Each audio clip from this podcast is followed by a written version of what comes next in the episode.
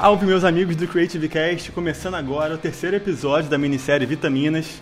São quatro episódios nesse mês de março que a gente está recebendo em cada um deles uma convidada mais que especial para falar um pouco sobre temas e assuntos super relevantes do universo feminino, para a gente aprender um pouco, ouvir, tirar dúvidas. Então a gente já teve no primeiro episódio o Diego conversando com a Anitta e com a Renata Gobert sobre os desafios da jornada educacional com seus filhos durante a pandemia, sobre maternidade.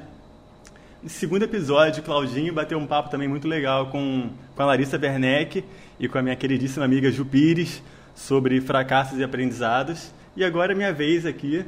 Vou ter o prazer de conversar também com uma convidada muito especial sobre um tema super importante que tem sido cada vez mais debatido, porém ainda muito longe de ser uma realidade, que é a equidade de gênero no mercado de trabalho.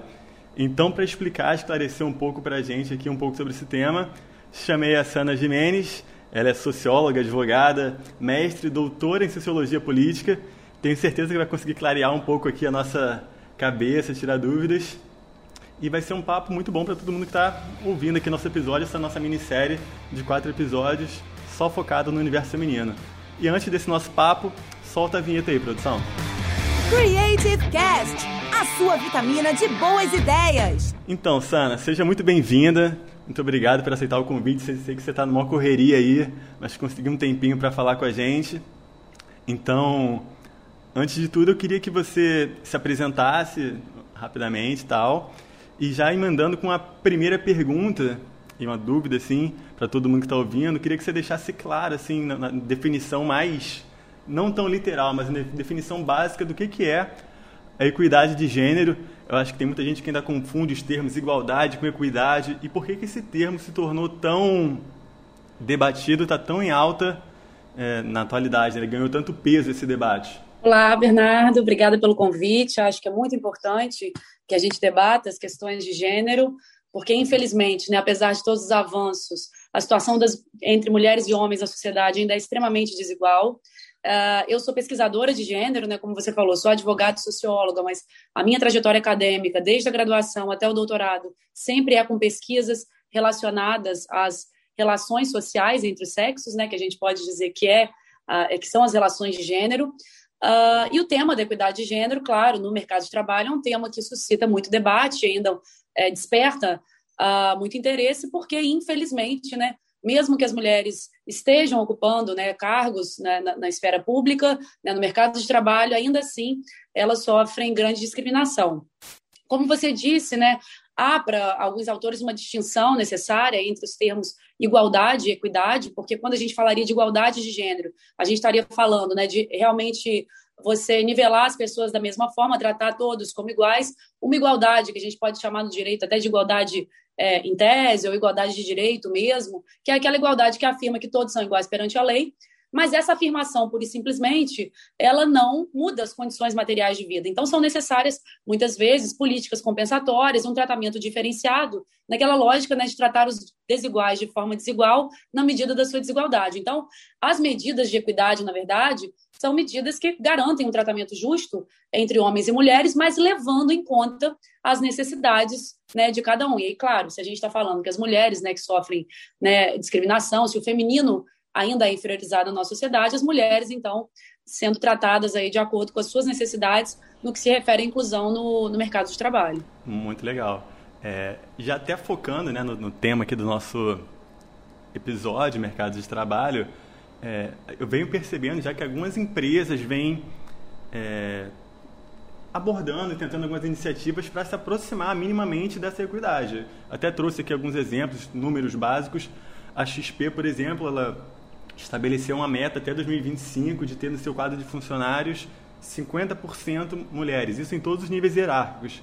É, parece um número assim básico, 50%, mas se tratando de mercado financeiro é uma coisa bem difícil, né? Você ter 50% dentro de uma, de uma empresa se, de corretora de, financeira, assim, é, não é uma coisa tão fácil. A gente tem exemplo como a Magalu, a Natura, que já fazem vários programas voltados para mulheres, mas ainda assim, por outro lado, a gente tem milhares de empresas que chegam a ter uma diferença de 47, 48% de nível salarial, sendo que homens e mulheres exatamente com o mesmo nível de formação, né? Então, assim, por que, que ainda existe esse equilíbrio tão grande principalmente em cargos de liderança, cargos públicos e políticos? Então, na verdade, né, essa desigualdade né, entre homens e mulheres no mercado de trabalho, ela tem inclusive crescido nos últimos tempos. Com a pandemia, esse quadro se agrava. Então, ao contrário do que as pessoas pensam às vezes, a história não caminha sempre de forma evolutiva, não. Ela tem avanços e recursos, principalmente no que se refere aos grupos minoritários. Né? Então, os nossos direitos, né, os direitos da minoria, são direitos sempre muito frágeis. Então, assim, as mulheres conseguiram adentrar o mercado de trabalho, e é bom que se diga o seguinte: na verdade, as mulheres sempre trabalharam mas as mulheres pobres, as mulheres negras, mais as mulheres brancas, de classe média, etc., elas adentram no mercado de trabalho de fato, né? Da segunda metade do século XX para frente e começam a ocupar postos, mas ainda de maneira muito incipiente. E principalmente no que se refere aos cargos de liderança, né? Esse quadro ainda é mais grave. O que é muito desproporcional é que as mulheres hoje no Brasil, por exemplo, elas têm mais qualificação do que os homens, né? Em termos educacionais, elas já são mais qualificadas e, no entanto, né, isso não se reflete em resultados práticos no mundo profissional. Claro que a única resposta para isso é o fato de que ainda vivemos numa sociedade extremamente sexista, né? A, a liderança, né, o poder o poder com P maiúsculo, poderia dizer assim, não é associado ao feminino, né?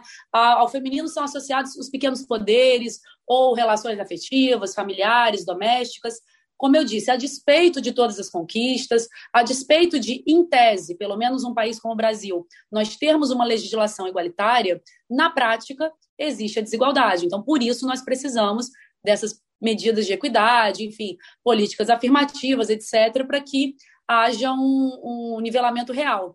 Uh, segundo dados é, de 2020 do Fórum Econômico Mundial, vai demorar ainda 250 anos para que haja igualdade entre homens e mulheres no mercado de trabalho. Se todo mundo fizer assim a sua parte, todo mundo se engajar nisso, o número, esse número cai para 94 anos e meio, mas ainda é algo muito longínquo, né? Nem, nem, nossos netos vão poder desfrutar dessa possível equidade, né?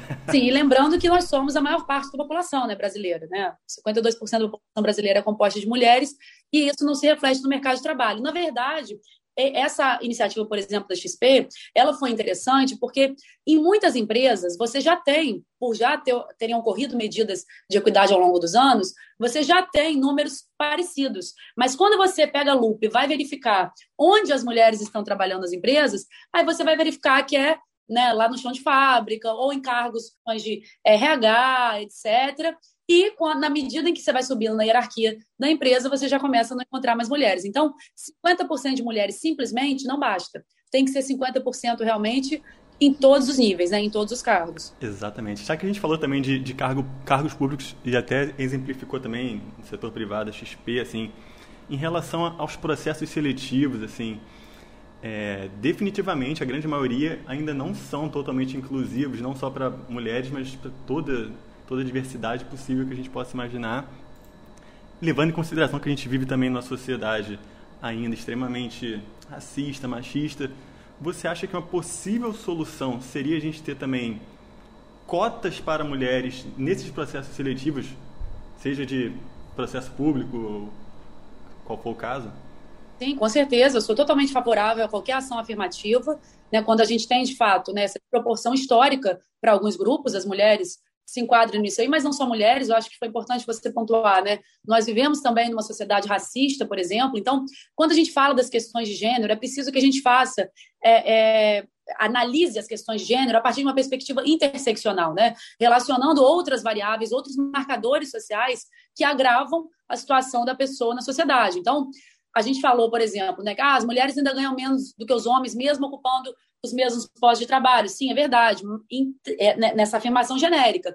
Agora, as mulheres brancas ganham mais do que os homens negros. Então, isso é importante que seja dito. E as mulheres negras, essa sim, né, elas ganham menos que todas as mulheres e todos os homens, inclusive os homens negros. Então, a gente tem que fazer, é, é tem que promover esse tipo de política, mas tem que promover esse tipo de política sem deixar de perceber quem é essa mulher, né? Então, quem é essa mulher, quais são as, as necessidades específicas dessa mulher. Então, aprofundar ainda mais quando a gente pensa na questão de equidade. Muito bom. Queria até dar um, alguns passos para trás aqui agora, saber o que, que você acha pelo seguinte, assim, acho que muitas mulheres é, até hoje escolhem suas atividades meio que se aproximando daquilo que elas foram educadas a fazer e entender como o que seria esse papel da mulher. Seria cuidar a questão do afeto, do, do, do cuidado humano ali, né? Então a gente trata como enfermagem, professora, própria psicologia, que, ao meu ver, são profissões que deveriam ser muito mais valorizadas do que são de fato, que são profissões que preservam a vida, a emoção, o caráter das pessoas e não são tão reconhecidas. Por que, que ainda existe essa sensação de que essas profissões são trabalhos exclusivamente femininos, assim, a grosso modo, né? Porque nessa lógica binária de gênero, né, que nós temos na nossa sociedade, tudo aquilo que é associado ao feminino é desvalorizado, das emoções às práticas profissionais.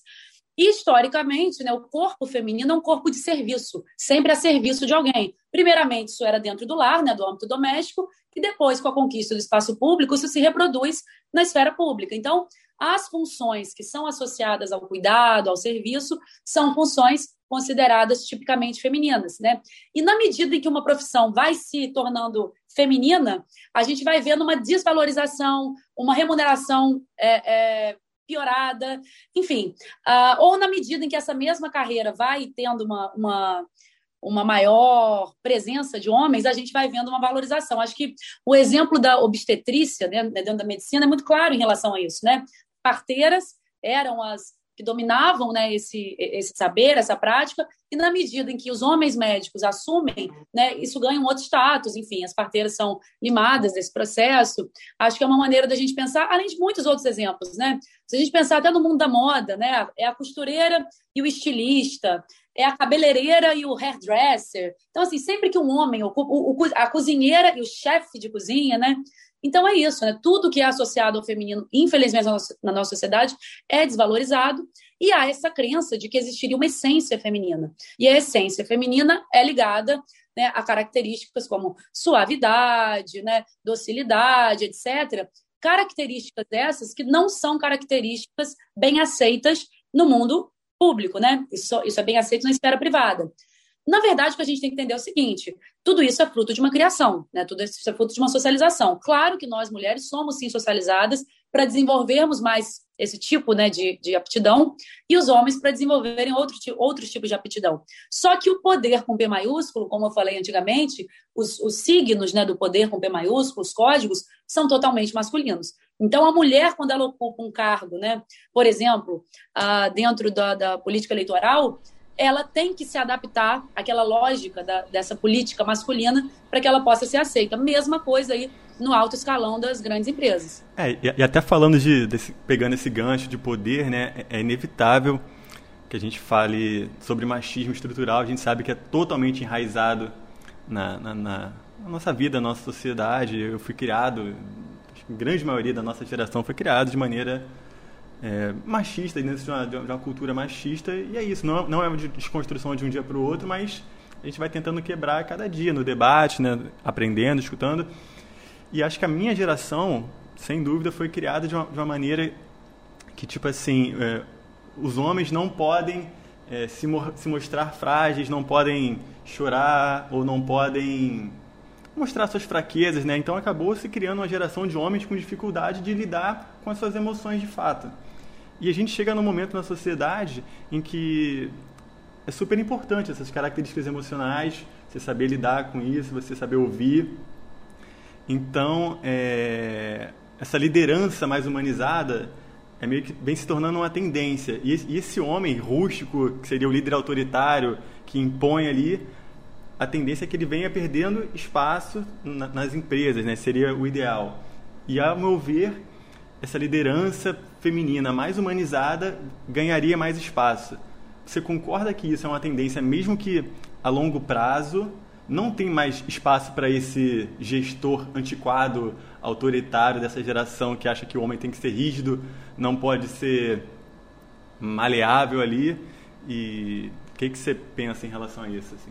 Não, eu acho que certamente né, tem havido transformação, né, a gente tem avançado, mas, de novo, né, os avanços e recuos eles se colocam na história. Então, na, na medida em que né, esses códigos uh, ultrapassados, conservadores de poder, eles vão sendo rompidos, e de fato têm sido rompidos, com toda essa diversidade né, que as minorias trazem né, para o espaço público, por outro lado, a gente também vê a ascensão, aí, às vezes, de, até em, em, em resposta a isso, né, de uma linha conservadora, retornando valores, é, valores antigos, né? Vide aí a, a, liderança do presidente da República. Mas eu acho que a longo prazo isso não vai se sustentar pelo seguinte, até por uma questão econômica mesmo, né? Dentro da lógica capitalista que a gente vive, é, no final, ainda que demore, ainda que as ideologias imperem, né? E existe toda essa ideologia sexista, né? Machista, enfim, patriarcal ainda.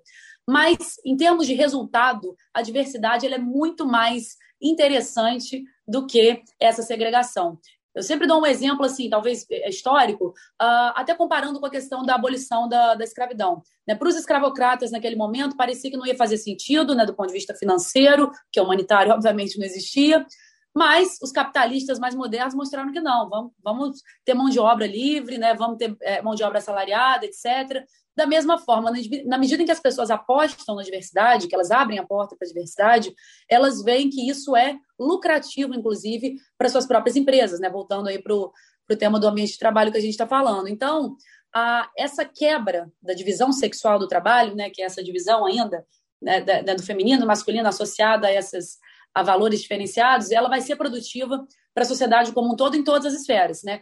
No campo íntimo das emoções, mas também né, no campo uh, de resultados financeiros mesmo. É, eu acho que, como a gente falou até no início também, algumas empresas já vêm buscando esse novo perfil de profissional, né, que eles chamam das soft skills também, que a galera passando a valorizar menos a parte técnica e mais a parte, vamos dizer, humanizada, emocional, assim, mas que seja um processo, mesmo que a longo prazo, que seja presente e se firme mesmo, né? Uma, uma, curiosidade, assim, você já chegou a passar por alguma situação, não precisa citar é, aonde ou exatamente o que, mas acredito que sim, ainda mais dentro da esfera pública, talvez, é, de se sentir preterida em alguma situação por ser mulher ou, cara, assim, vamos mandar a Sana para tal situação porque ela é mulher e talvez ela tenha algum tipo de vantagem em relação a isso, assim, acho que é, é muito comum ainda, né?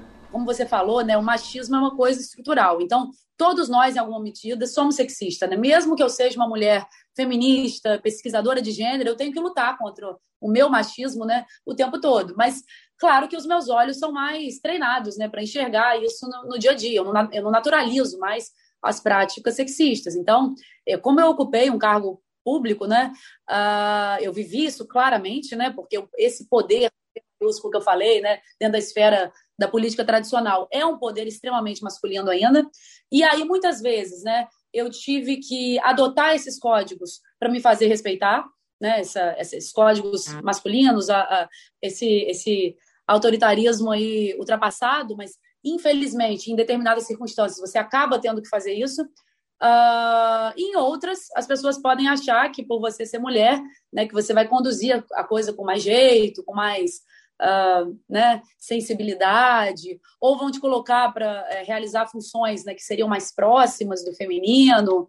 Uh, como eu disse, isso acontece o tempo todo, e em todas as esferas da vida. Eu dei o meu exemplo aqui da, da atuação na, na esfera pública, mas na esfera privada também, enfim. Sim, imagino como deve ter sido constante. Já que a gente falou também de machismo estrutural, eu queria que a gente tentasse, e a gente definiu lá atrás o que, que é mais ao pé da letra assim a, a equidade, que a gente tentasse achar uma definição aqui mais básica também, por mais que seja difícil, por mais que hoje em dia, até hoje em dia, ainda tenha gente que confunda as coisas achando que feminismo é o oposto ou, se contrapõe ao machismo, é, não é nada disso. Queria que você tentasse achar para a gente aqui uma definição básica para o feminismo e qual a real importância do, do, da, da, causa assim do, do, feminismo dentro desse contexto que a gente está falando da equidade no, no, mercado de trabalho assim e até um pouco fora dele também trazendo um pouco para realidade como um todo assim. Eu acho que a rede social ela ganhou um papel muito importante também nessa história. Acho que muitas mulheres conseguiram botar a cara ali para mostrar que elas são capazes de realizar qualquer tipo de tarefa qualquer tipo de trabalho. Se tornou ali um grande portal né para ir ganhando espaço e, e, e, alimentando essa causa feminista de maneira assim verdadeira, né? Você consegue sentir a verdade na causa ali das, das mulheres de uma maneira muito clara, assim, ela botando a cara, ela mostrando o que ela fala, o que ela acredita. Então acho que a gente consegue fazer esse contraponto aí tanto no mercado de trabalho quanto na, na vida de todo mundo, né? O que, que é esse feminismo, qual o papel dele e onde ele se encaixa nessa história, na sua opinião? Então, feminismo a gente poderia definir como todo tipo de ação política que busca essa transformação da condição social da mulher, tendo em vista que, historicamente, né, a mulher ocupa uma condição social subalterna. Então, feminismo não pode ser o contrário de machismo, porque o feminismo não quer que as mulheres dominem os homens, né? não existe uma dominação feminina como existe, de fato, uma dominação masculina. Então, feminismo sendo fundamental, muita gente vai dizer: ah, a gente não precisa mais do movimento feminista, porque ah, as mulheres já chegaram lá, elas votam, elas dirigem, elas uh, têm a mesma capacidade jurídica, mas, como eu disse, ainda que a legislação brasileira tenha avançado muito e nós tenhamos realmente uma igualdade em tese, essa igualdade de direito, a igualdade de fato ainda não foi conquistada. Por isso são necessárias ainda, ainda muitas políticas, né? Uh, de inclusão nesse sentido, e o movimento feminista, se ele não estiver ali brigando por isso, não vai acontecer, não vai cair do céu, né? Porque os direitos eles são conquistados, eles são frutos de luta. Eles não são benesses né, de um governante, ou eles não são, como eu disse, consequência de uma evolução natural da história. Então, assim, o movimento feminista, ele tem várias vertentes, né? Por isso que até alguns autores preferem chamar de feminismos, de fato, mas tem essa noção em comum, que as mulheres são agentes políticos relevantes, né? Que não existe uma desigualdade natural né, entre os sexos. Uh, e que é preciso, né, é, é, é, essa luta, né, ela precisa continuar acontecendo porque ainda há uma subrepresentação absurda, né, em todos, em, em várias das esferas sociais. Então essa luta contra a submissão, feminina, na verdade, é a luta feminista. Por isso que é triste até quando a gente vê, né, algumas mulheres falando: "Ah, eu não sou feminista", ou confundem, né, acham que feminista, feminista não pode ser não pode ser feminina, ou não tem nada a ver com feminilidade. Quer dizer, você pode ser mulher. Associar é. algo radical, né? Assim, não, é nada associado a radical. É assim. As mulheres sejam livres, né? Para você ser o que você quiser. Né? Se você quiser trabalhar, que você possa trabalhar e tenha as mesmas condições de trabalho. Se você quiser ser dona de casa, mãe, que você possa fazer isso, mas que o trabalho doméstico e a maternidade sejam valorizados, né? Como infelizmente ainda não são. Então, assim, uh, foi o feminismo que nos trouxe até aqui, né? Que nos trouxe, eu digo, a nós mulheres, até aqui. Então, é, desprestigiar o feminismo é dar um tiro no pé, assim, e não só para as mulheres, né? Porque a luta feminista, ela transforma a sociedade como um todo, né? Ela melhora a vida de todas as pessoas, inclusive as dos homens, né? Porque os homens também são, são vítimas desse processo sexista, porque são cobradas é, é, é posturas dos homens também que não são é, plausíveis, né, para um ser humano, né? Enfim, então essa igualdade que a gente busca, que é a igualdade, na verdade, de cada um poder ser o que quer, uh, ela, no final das contas, vai ser boa para para todas as pessoas. Acho até engraçado, né, cara, que tem uma, uma, galera que confunde um pouco, assim, o machismo estrutural sendo algo natural. Natural no sentido de surgiu espontaneamente, assim, ah, do nada todo mundo vira machista. Não, e foi construído, né? E já que foi construído, ele pode ser reconstruído, desconstruído, né? Então as pessoas tendem muito a querer jogar essa responsabilidade, tipo, estrutural, é natural. Ah, não, já, já nasci assim, já veio assim, então não tem mais jeito.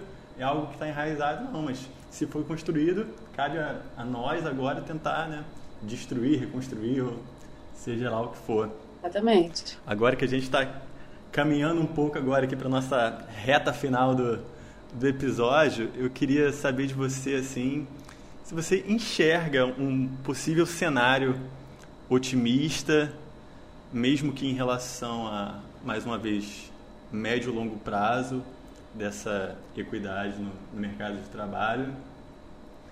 É, a gente não está num momento fácil, né, politicamente falando, pandemia, tudo que está acontecendo. Assim, acho que, como você falou, muitas mulheres nesse momento estão acumulando mil funções em casa, além de ter que ficar de home office, cuidar dos filhos, educar os filhos. Assim, então, a, essa equidade sofreu um baque maior ainda, por outro lado, agora. Mas acho que a gente tem que tentar ser minimamente otimista e acreditar numa possível melhora, mesmo que a longo prazo. Né? Quais são as suas perspectivas?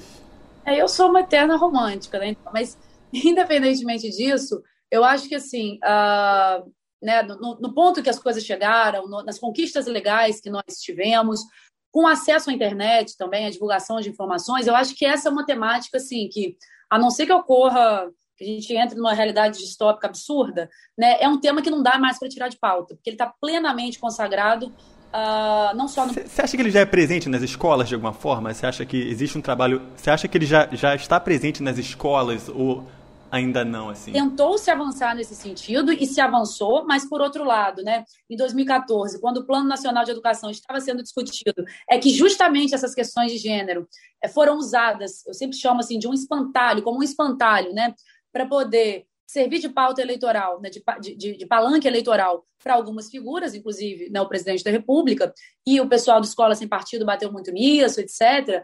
Mas isso, até do ponto de vista jurídico, isso é, é totalmente questionável, né, a proibição de que essas temáticas sejam, sejam discutidas, incluídas. Então, assim, nas escolas isso ainda precisa ser fortalecido, de fato, não é uma, uma temática que que muitas vezes é, se coloque pelo menos de maneira clara, mas no campo acadêmico, né, os estudos de gênero estão plenamente consolidados. O debate na esfera pública ele se dá, ainda que de forma equivocada, né, esse pessoal aí, como eu falei, da escola sem partido, esses políticos conservadores, religiosos, etc., usando o termo ideologia de gênero, né, para vender uma ideia de que haveria aí uma conspiração global envolvendo feministas, ONU, a, a, a, a militância LGBT também, etc., para doutrinar a criança, para promover a homossexualidade, coisas bizarras, né, do jeito que como eles, como eles falam. Mas é claro que se esse tema foi utilizado é porque incomodou. É porque, de fato, essas minorias aí relacionadas às questões de gênero, né, identidade de gênero, orientação sexual, etc., essas minorias elas começaram a ganhar um espaço nunca antes visto na história. E, de fato, isso é verdade, principalmente se a gente pensar em relação à população LGBT, né, e, e, principalmente em relação ao público transgênero. Aí, então, a gente tem um, um avanço é bastante expressivo, ainda que muito pequeno diante do que precisa ser feito. Uh, então, eu acredito que sim, é, as coisas né, estão melhorando.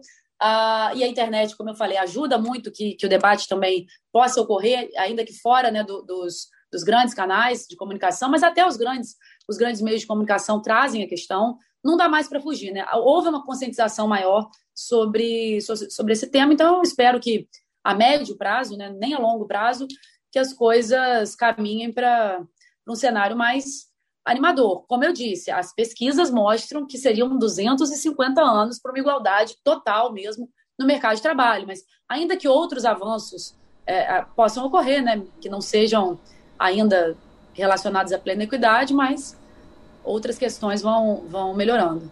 É, eu acho que mesmo que não seja nos grandes canais, mas que sejam nos médios, nos pequenos e nos micros, como nesse podcast, que acho que já é válido a gente tentar minimamente fazendo um pouquinho, né, debatendo um pouco sobre isso, que a galera traga para dentro de casa um pouco desse, desse debate, para que aos poucos a gente, a gente tente ir diminuindo, né, de 200 para 150, daqui a pouco 100, e, né, acho que um passo cada vez que esse passo seja dado, como a gente está fazendo aqui, debatendo esse assunto da melhor forma. Pô, Bernardo, de repente pode haver um outro movimento também, que eu sempre falo, né, que, que a revolução feminista fez com que as mulheres, em geral, pudessem ocupar os postos de trabalho, né, as mulheres ganharam espaço público, mas os homens não ganharam espaço privado ainda.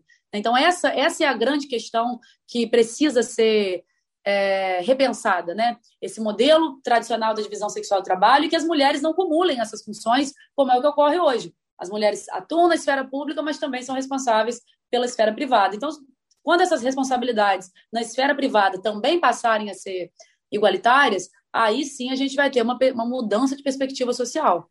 Mas isso só pode ser por meio da educação, né? não há outro caminho. Sempre a gente volta para a educação, não tem jeito, né? É isso. Muito bom, Sam, assim, acho que foi, foi uma aula tudo que você conseguiu passar hoje aqui. E agora a gente parte para o nosso último quadro, que é o Dicas de Liquidificador. Cada um de nós traz uma, uma dica de alguma, de alguma série que tenha maratonado, um filme, um livro, algum lugar que você queira dar uma dica, um, um perfil de alguém que você admira. Então vou começar dando a minha dica. É, que é uma, uma artista, uma cantora, compositora, assim, exemplo perfeito de, de resistência, uma mulher negra talentosíssima, que é a Luciane Dom. Eu já tive o prazer de trabalhar com ela algumas vezes, com o bloco que eu toco, assim, uma cantora incrível. E além de ser uma baita cantora, ela é formada em história também, escreve muito bem, faz todo esse resgate cultural nas, nas suas composições. É uma artista assim, que vale a pena conferir o perfil dela, está no Spotify também o trabalho novo dela, arroba Luciane Dom, D-O-M de Maria. Acho que vale dar um confere na dica.